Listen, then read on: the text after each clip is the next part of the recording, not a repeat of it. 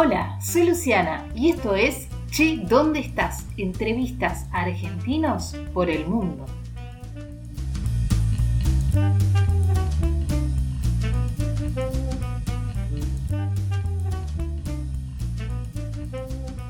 Muy bienvenidos a una nueva entrevista en Lulo en Madrid.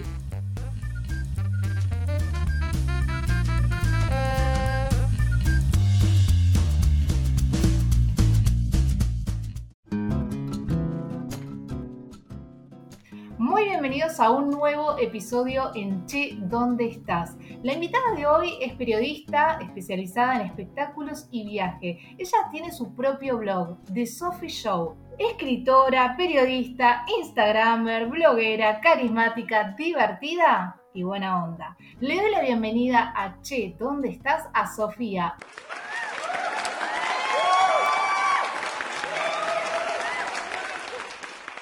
Hola Sofi, ¿cómo estás? Hola Lu, ¿cómo estás? Esa presentación me emocionó muchísimo. Gracias por tenerme acá, estoy muy contenta. Bueno, me alegro muchísimo. Pero bueno, antes de arrancar y que nos cuentes tu historia, contame, Sofi, ¿dónde estás? Estoy en Sorrento, que queda en el sur de Italia, más precisamente en la provincia de Nápoli. Bien, ¿y hace cuánto y por qué estás en Sorrento? Bueno, llegué en diciembre del 2018, así que está, estoy por cumplir los tres años acá. Eh, me vine a hacer la ciudadanía italiana. Era una cuenta que tenía pendiente porque quería vivir en Europa y bueno, primer paso, tener la ciudadanía. Bien, vos querías tener la ciudadanía, ese era tu plan original y después era irte a España, ¿no? Exactamente, me quería ir a España para seguir trabajando en mi profesión, ¿no? De periodista, que no tenía ningún problema con el, lenguaje. Entonces sí, era como en mi cabeza, era vengo tres meses o cuatro meses a Italia, hago la ciudadanía y me voy. Pero la verdad es que yo estaba muy mal informada porque yo leía blogs y leía sitios y todos decían, sí, se hacen tres meses la ciudadanía y no fue así para nada. ¿Y cuánto tardó la ciudadanía en realidad? La mía me tardó un año. Yo llegué acá y la gente del comune me dijo, ¿por qué no te volvés a Argentina? ¿Qué haces acá? Así que empezamos así, con ese nivel. Y no me querían hacer los papeles. Estuve tres meses para que me aceptaran la, la carpeta con, todo, con todas las actas. Y una vez que me, me, la aceptaron, me dijeron, bueno, igual te vas a tener que quedar acá, tenés que trabajar, anda a trabajar. Es como mover la economía, nena, y cuando sale, sale. Pero mientras queremos ver que vos estás viviendo acá en Sorrento. Muy difícil. Vos estabas ahí esperando la ciudadanía, pero ¿qué pasó en el medio? Porque estábamos hablando, vos me decías que el plan original era irte a España una vez que ya tenías la ciudadanía, pero ¿qué pasó en el medio que hizo que te quedaras viviendo ahí en Sorrento? El tema fue así. Bueno, me mandaron a trabajar. Entonces, yo me, puse a trabajar, obviamente, después de tanto tiempo me tenía que mantener. Cuando empiezo a trabajar, me sucede una cosa inesperada, que es que conozco a un chico. Eh, lo veo pasar ahí, que trabajaba justo enfrente de mi, de mi trabajo nuevo, y digo, ay, ¿quién es? tan, fue, tan fue el interés, tan grande fue el interés que nos terminamos casando en plena pandemia y claramente me quedé acá en Sorrento por amor. Bien, ¿y cómo, cómo fue esa, esa primera cita, no? ¿Quién se animó? ¿Quién dio el primer paso? Bueno, fue así. Nada, yo lo veo a este, a este, chico, lo veía todo el tiempo, lo mataba con la mirada. Él me empezó a saludar, porque claro, imagínate, tenía una loca enfrente que lo miraba, lo miraba. Bueno, me empezó a saludar. Y yo dije, yo quiero saber algo sobre él, porque claro, en el ambiente laboral es como que yo no podía ir y decirle, hey, ¿cómo te llamas? No daba. Aparte, yo no hablaba italiano en ese momento, o sea, yo vine acá sin hablar italiano. Así que bueno. Eh, dije, tengo que encontrar a ese chico en alguna red social. O sea, tengo, me puse a hacer un trabajo de investigación al estilo FBI y lo terminé encontrando en Instagram. No sabía ni el nombre ¿eh? a todo esto. Lo, la única información que tenía de él era dónde trabajaba, el, nombre del negocio. Entonces puse el nombre del negocio en la ubicación de Instagram, dato eh, para todos. Y claro, me aparecieron un montón de fotos y en una de esas fotos había una foto de él. No estaba etiquetado. Entonces me puse a ver todos los me gusta. Chicos, esto no me deja bien parada a mí, ¿eh? Pero bueno, me puse a ver todos los me gusta hasta que lo encontré y lo seguí, por supuesto. Bien, ¿y ahí te animaste, lo seguiste y le hablaste o cómo fue? ¿Él te habló? Por suerte me habló él así enseguida y me dijo, ay, che, yo te conozco a vos. Bueno, no me dijo, che, me dijo, yo te conozco. y le digo, sí, yo trabajo enfrente. Empezamos a hablar y enseguida me invitó a salir al otro día. Así que al otro día, por... Sí, sí, fue toda una, una cosa, nadie perdió el tiempo acá. Y al otro día nos juntamos a la noche y desde ese día, que fue el 27 de abril del 2019, no nos separamos más, pero literal no hubo un día desde ese momento que no estuviésemos juntos. Bien, ¿y cómo siguió esa historia? ¿Cuándo deciden irse a vivir juntos? Es que se dio todo muy natural, ¿no? No, no, sé, a mí me pasaba que yo estaba un poco en crisis, porque claro, acostumbrada a cómo son las relaciones en Argentina, me, como que lo veía él que no me decía tipo, che, ¿querés ser mi novia? Como que no había ese paso, ¿no? Como que se, que se fue dando, fue creando. Entonces de a poquito estábamos más tiempo juntos, me presentó a la familia, yo le presenté a la mía, venía a casa. Y así como se fue dando todo, también un día tuvimos una conversación en el que fue, che, em, cuando empezó la pandemia, che, bueno, ¿qué pasa si eh, esto empeora y yo me tengo que ir a Argentina? Vos no podés venir conmigo a menos que estemos casados. Entonces, así como todos nosotros lo que hicimos fue intenso, también fue nuestro casamiento, que lo planeamos literalmente en tres meses, en plena pandemia. Bien, vamos al casamiento. ¿Cómo fue la propuesta de casamiento? bueno, primero fue así, como te decía, hablado, ¿no? Entonces yo dije, bueno, listo, o sea, chau la ilusión de que me haga una propuesta al estilo Disney. Pero no, yo me equivocaba. Me terminaba proponiendo matrimonio en un lugar hermoso de acá, que se llama Vico Cuense, en una terraza panorámica. Pero para llevarme ahí, inventó una situación de que tenía que hablar conmigo, como que me iba a dejar. Yo, en crisis, digo, ¿cómo que me vas a dejar? ¿Pero qué pasó? Hay otra. Y él como que me seguía el juego, ¿no? Mm, todo un viaje en moto hasta este lugar, que son más o menos a media, esa media hora de Sorrento. Entonces, media hora diciéndome como que bueno, que me iba a dejar. Hasta que llegamos ahí, yo me doy vuelta, no sé, estaba haciendo la drama queen y, me toca la espalda y cuando me doy vuelta estaba con el anillo en la mano y me pregunta si me quería casar con él. Estaba muy romántico. O sea que en ningún momento se te cruzó por la cabeza que te iba a proponer casamiento o sí. No, jamás, jamás, porque al, al haber sido todo tan hablado y él, a ver, no lo voy a dejar mal parado, pero no, sé, no, lo veía así como, ay, el romántico. Eh, así que no, fue todo muy, muy, muy inesperado. Inesperadísimo. Fue muy lindo. Me hubiera gustado que alguien eh, hiciera un video, sacara fotos, pero bueno, no importa. Me quedó en la cabeza. Ahora quiero que vayamos al día de la ceremonia. ¿Cómo fue? Porque mm, ustedes rompieron algunas de las tradiciones, ¿no? Típicas de Italia. Sí, Sí, bastantes. Bueno, primero que mm, decidimos casarnos solo por civil. Eh, y acá siempre se hace civil e iglesia. Entonces ya ese fue el primer punto, ¿no? Uy, ¿por qué por la iglesia no? ¿Qué pasó? Y es como que nosotros, al hacer un casamiento tan chiquito, sin mi familia, sin mis amigos y con muy poca gente de acá por el tema de la pandemia, porque no nos, no nos permitían más de 8 o 10 personas. Entonces dijimos, bueno, hagamos una cosa chiquita y más adelante haremos algo grande cuando se pueda. Así que yo decidí no casarme de blanco, por ejemplo. Me puse un vestido em, plateado, digamos, clarito, pero más llamativo. Cosa que también los italianos me decían, no, pero acá el plateado se usa para las eh, la boda de los 50 años, creo, o sea, 50 años de casados, no se usa para el casamiento. Digo, no me importa, yo de blanco no quiero. Eh, y bueno, después un montón de cosas, nada, tienen muchas tradiciones eh, con la comida, las fiestas, cómo lo organizan. Nosotros hicimos directamente un almuerzo en eh, una vila de acá, un pueblito cerca. Y nada, lo hicimos a nuestra manera y estuvo re lindo. Pero eh, hasta el día anterior no sabíamos si íbamos a poder hacer el casamiento, porque justo esa semana, que fue en la, última semana de octubre del 2020, estaban cerrando todo de vuelta. muchas restricciones, entonces estuvimos hasta el último día sin saber si nos podíamos casar o no. Fue muy, estresante y creo que por eso lo terminamos disfrutando muchísimo, comimos muchísimo, tomamos muchísimo, estuvo re lindo. Uy, me imagino el estrés que pasaron hasta último momento, no saber si se podía o no se podía hacer el casamiento, qué terrible. Y gastronomía, ¿qué tipo de comida hubo en, el casamiento? Me encanta esto. Eh, hubo un montón, porque claro, acá hay que comer, o sea, vos no, podés no comer. Entonces hubo desde cosas de, de mar hasta carne, porque yo dije, yo quiero carne en mi casamiento, pastas, dos tipos de pastas, que sabes que si te digo ahora no me acuerdo eh, los nombres, porque para mí esto es muy complicado, pero tipo pasta normal, pasta rellena, torta, fruta, bueno, de todo. Pero, por ejemplo, hubo una recepción, después un plato principal, ¿cómo, ¿cómo suele ser? Claro, por el tema del COVID no hubo la típica esa recepción de que vos llegás y te agarras las cosas, todo en la mesa, éramos seis igual, o sea que eran dos mesas nada más. Eh, lo, digo así, suena re triste, pero la verdad es que fue re lindo.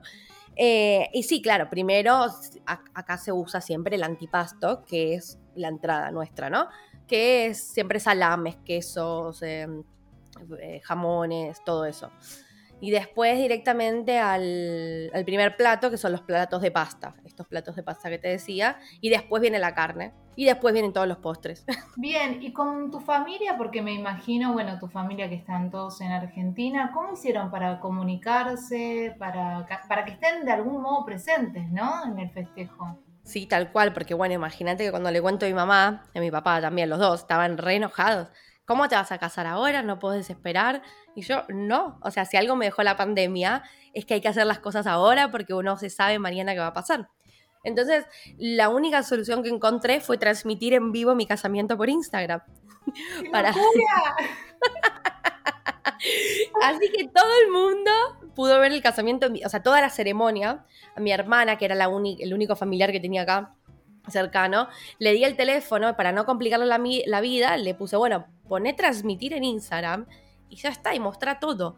Así que está en mi Instagram grabado, no sé, creo que es como una hora, una hora y media de toda la ceremonia, toda la previa, todo el después del casamiento. Estuvo bueno. Sofi, para vos, ¿qué significa Andrea? Uh, Andrea me cambió la forma de ver todo. Es increíble. O sea, cambié, es la primera vez en mi vida que decidí cambiar los planes por alguien más pero, mm, pero no desde un lado de, bueno, lo tengo que hacer o que, o que él me ató las manos, para nada. Fue una decisión sincera de desde mi corazón de, estar con él, de, estar juntos, de vivir, viajar, hacer todo lo que queremos eh, acompañados, porque realmente es eso, es mi compañero. Eh, y que todo, todo, todos los días me enseña algo chiquitito, grande, que me parece maravilloso y no me aburro jamás. Bien, contame un poco de él. ¿Él es ucraniano? Exactamente, él vive acá hace 20 años, pero eh, sí, es de Ucrania. Así que eh, tenemos esta, también esta conexión de ser eh, inmigrantes, ¿no? De saber qué es lo que pasa a una persona cuando se muda a otro país y empieza toda una vida nueva. Así que creo que también esa fue la primera conexión que tuvimos cuando nos conocimos. ¿Era tu sueño desde chica viajar por el mundo, conocer lugares? Sí, definitivamente. Siempre supe que iba a terminar viviendo en otro país porque soy muy curiosa, muy, muy inquieta. Bueno, eso es muy de periodista, ¿no? El ser curioso. Tal cual. Sí, tal cual. Eh, creo que desde chiquita siempre tuve marcada, ¿no? Estas cosas, que, iba a ser periodista y que iba a viajar por el mundo. Porque mm, sí, me gusta conocer cosas, me, aburro si estoy siempre en un mismo lugar. Es como que digo, ay, hay tanto para ver, necesito salir a conocer. Así que fue. Mm, nadie se sorprendió cuando en el 2018 yo dije, bueno, me voy. Como que todos decían, bueno, llegó el día, era obvio que iba a pasar. Eh, pero sí, siempre estuvo dentro de mí. Bien, ahora quiero que hablemos un poco de, Sorrento y me qué es lo que más te gusta y lo que menos te gusta de vivir ahí. bueno, empecemos por lo lindo. Es un lugar hermoso y me encanta eh, la combinación que hay del mar y la montaña al mismo tiempo. Me parece algo soñado no tener que elegir, ay, ¿qué preferís, mar o montaña? No, acá tengo todo. Eh, es súper tranquilo, eh, al nivel seguridad eh, es una locura, o sea, siempre nos olvidamos la llave en la moto, en el auto, no pasa nada. Sí, eso ya para mí vale muchísimo. Poder salir con el celular a la calle, dejarlo en la mesa en el bar. Em, así que sí, belleza y seguridad y vida tranquila son tipo las principales ventajas. Después lo que no me gusta es el tema del trabajo, porque acá, al ser una zona turística, el trabajo es de marzo a eh, octubre, noviembre. Todos los demás meses no se trabaja en general, cierra todo. Así que la ciudad queda medio fantasma, digamos, eh, los meses de invierno. Ya, ya es triste que es invierno y encima está casi todo cerrado.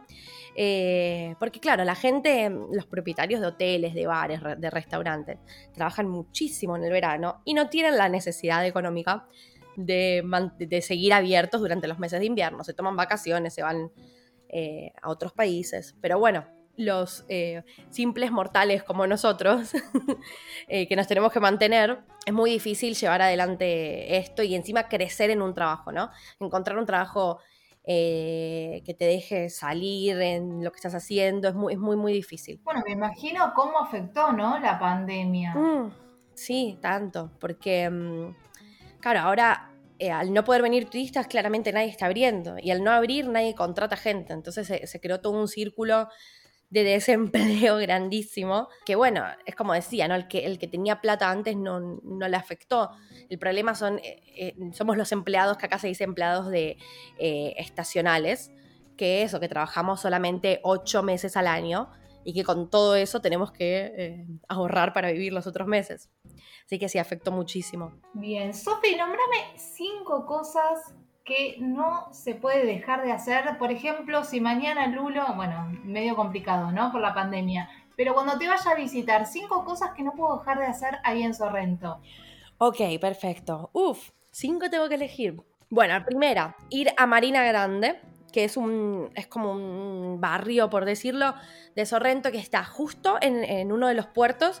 Tiene casitas de colores, tiene un montón de restaurantes. Eh, y como es el barrio de los pescadores, eh, venden todo lo que es pescados y frutos de mar fresquísimos. Así que nada, ir a comer ahí, pasear ahí, sacarse fotos ahí, primer lugar. Segundo lugar, caminar por el centro de, mm, centro de Sorrento, que sería la calle Corso Italia, que es hermosa. Ponen música todos los días. Eh, entonces vas eh, te sentís como una película italiana. es muy bonito. Tercera cosa, ir al puerto de Sorrento, que es el otro que se llama Marina Piccola. Desde ahí se ven los atardeceres más lindos y hay algunos puntos panorámicos donde se ve toda la península sorrentina, o sea, los demás pueblitos, así que sí sí hay que ir, porque es lo más. Eh, después me quedan dos, ¿no? Sí, el cuarto, ir a visitar los jardines de limones, porque hay un montón. En realidad, a ver, los limones acá te los encontrás por el medio de la calle, los árboles crecen por todos lados. Pero hay algunos jardines, como el Jardino di Cataldo, por ejemplo, que nada, te hacen todo un tour, te cuentan, bueno, como la historia, ¿no? Detrás de, de los cítricos de Sorrento, súper lindo y nada, y te puedes tomar un limonchelo. y la quinta, ir al baño de la Regina Giovanna, que es, em, es como si fuese eh, una playa, digamos, una bajada a la playa, pero toda con piedritas. Y se formó un arco natural eh, que pasa el agua transparente por abajo y es soñado. Está buenísimo en verano para ir ahí, sacarse fotos y nadar. Ay, qué ganas de viajar que me dieron, pero bueno, hay que esperar. Sofi, hablemos de la gastronomía, que es un tema que a mí me encanta hablar. Eh, y también es muy, muy rica, ¿no? La comida ahí en Italia. ¿Qué tiene para ofrecer y cuál es la comida típica? Uy, sí, bueno, la gastronomía, a, mí lo que más me interesa de la gastronomía en Italia es este, el hecho de que en cada parte del país hay un plato típico y una, y una receta original de esa zona. Pero literal, en cada pueblito, ¿no? Es, impresionante. Acá, justamente donde vivo, eh, es la cocina napoletana, la, bueno, la estrella, ¿no?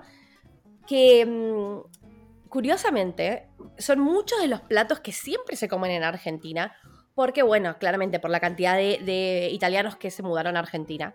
Entonces, eh, son, eh, son cosas de las que estamos familiarizados, pero que siempre hicimos de una manera diferente a la que se hacen acá. Por ejemplo, a ver, eh, típicos de acá son espagueti alle vongole, que sería espaguetis con almejas.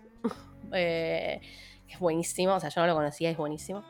Después, parmesana de, bueno, lo digo, parmesana de berenjenas, que sería Capaz, capaz lo conocen, capaz Lulo vos lo conoces. Em, serían berenjenas que es como que las freís y se le pone arriba queso y salsa y se hace tipo un, no sé, como, como una torta de berenjenas con queso que es buenísima. Em, después un montón de cosas, bueno, la pizza de, acá, que se supone es la pizza original de acá, que es alucinante, nunca probé una pizza así.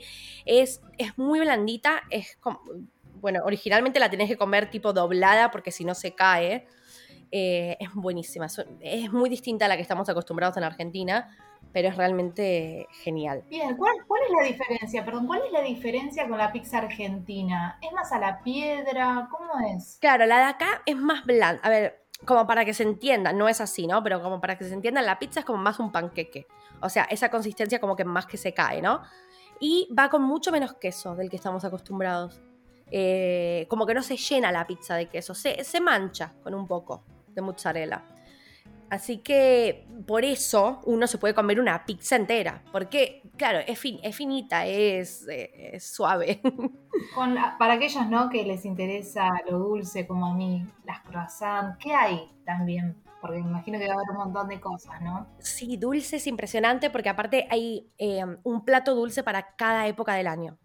O sea, para Pascuas, por ejemplo, está la famosa pastiera, que es como nuestra eh, pasta frola, pero adentro va con eh, una pasta de grano duro y cáscara de limón. Bueno, es una cosa muy original. Es toda blanca cuando la ves, pero nada, acá la aman.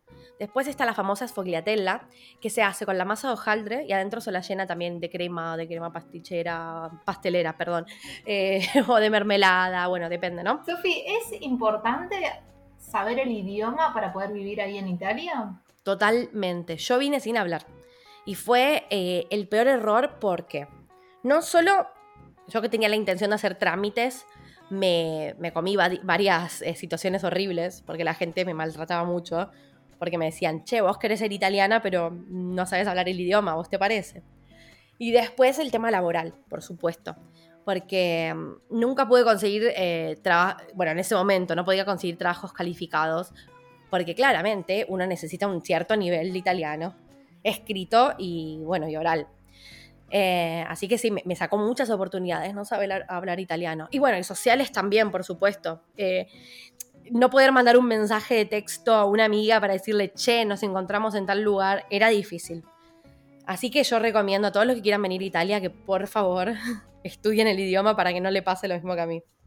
No, eso es súper importante, ¿no? Porque a veces uno no lo sabe y dice, bueno, yo tengo ganas de irme a vivir, no sé, a Inglaterra, pero bueno, no sé hablar inglés, bueno, no importa, me voy igual. Hay gente que, bueno, viste, se manda, entonces mm.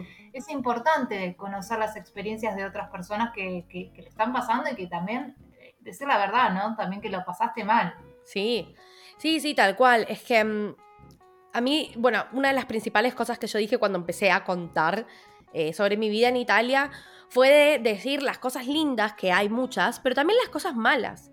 Porque mm, no me, yo vine acá pensando que todo era color de rosas, porque nadie me contaba la verdad. O sea, como te decía al principio, yo leía muchos grupos, muchos eh, blogs, eh, sitios, y nadie me decía, che, mira que el trabajo es difícil, eh, mira que si no sabes hablar italiano no vas a poder estar. Entonces me, me, gusta esto que decías vos, ¿no? Avisarle a la gente, che, también hay cosas malas. O sea, uno no significa que uno sea mala onda o no significa que no tengas que animarte a dar el paso que dimos nosotras, sino estar preparado. Venir preparado y con eso ya vas a estar perfecto. Sofi, ¿cómo son los italianos? ¿Te fue fácil adaptarte? Bueno, em, no me fue fácil adaptarme porque yo tenía un concepto también, por estas cosas que, por desinformación, ¿no? Pensaba que eran muy iguales a nosotros. Y no, porque tienen muchas tradiciones que ellos siguen y tienen muchas formas em, sociales de tratarse de las cuales nosotros no estamos acostumbrados. Por ejemplo, yo de estos tres años que estoy acá, sí me hice amigos, pero nadie te invita a su casa, por ejemplo. Creo que no conozco la casa de ninguno de mis amigos. Eh, no, existe esto de hacer planes espontáneos o no hacer nada, digamos. Ya nos juntamos a tomar mates, listo, punto. No. Es como que em, cada salida tiene que ser programada, tiene que ser con reserva, tiene que ser con mucho tiempo de antelación, eh, ir a un restaurante, ir a un bar, estas cosas así, planes improvisados no existen. Y eso me costó muchísimo al principio. Eh, también, bueno, aprender cuáles son las cosas de respeto hacia ellos, el tema de cómo saludar en cada fiesta o qué hacer en cada situación. Mm, sí, fue, fue difícil también.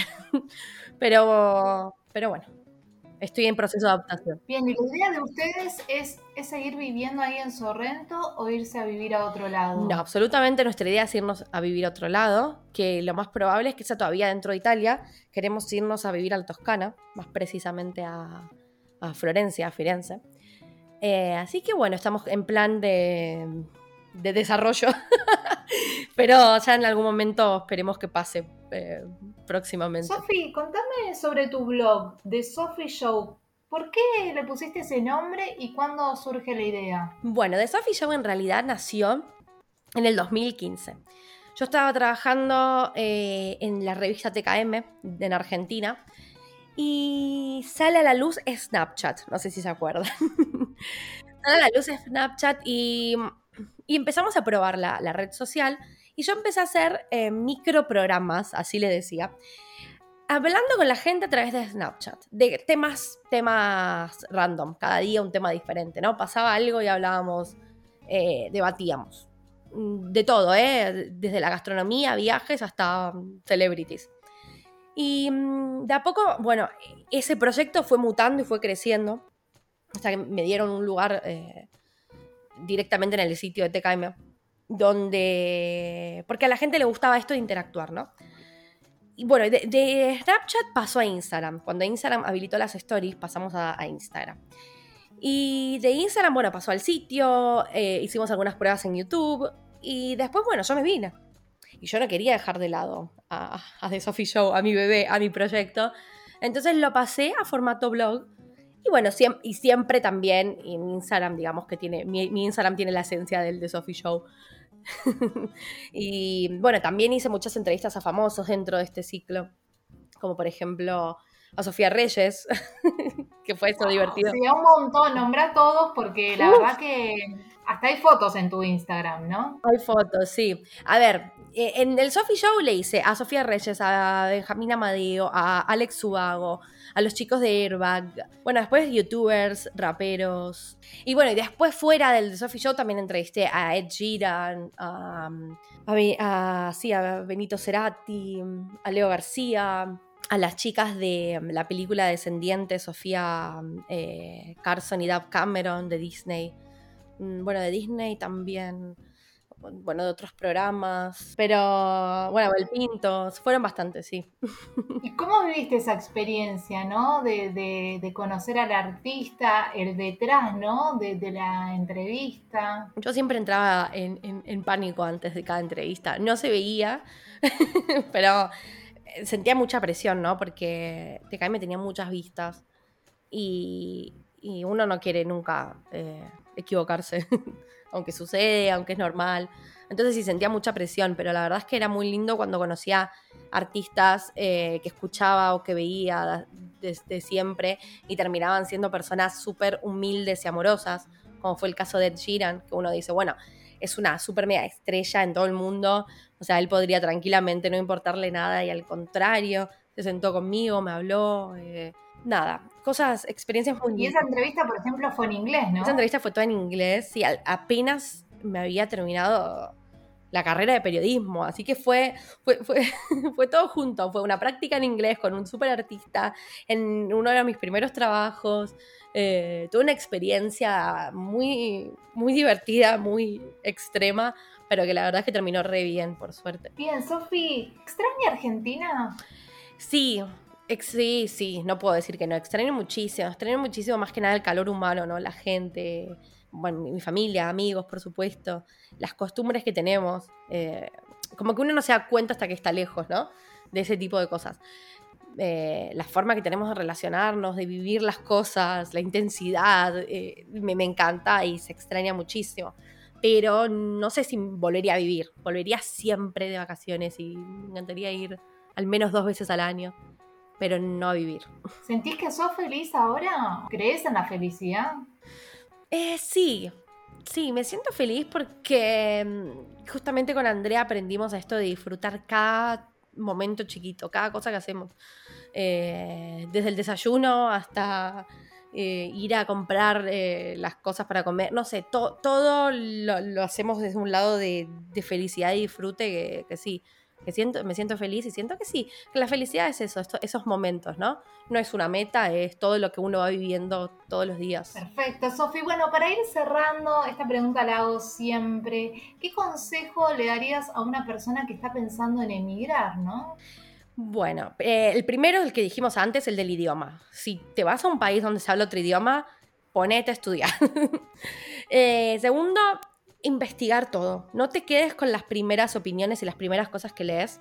Investiga todo lo que puedas, lee todo lo que puedas, porque mm, hay un montón de, mm, de cosas que no están escritas o que nadie te dice por miedo, por no sé, no sé por qué. Pero está bueno que, que estés muy preparado para que nada te sorprenda y para que nada te sorprenda negativamente, ¿no? De forma linda, sí, esperemos que todo te sorprenda. Pero mm, que, que, no tengas imprevistos que sean difíciles de solucionar, sino que la, la, experiencia ya es un poco estresante, ¿no? Dejar tu país.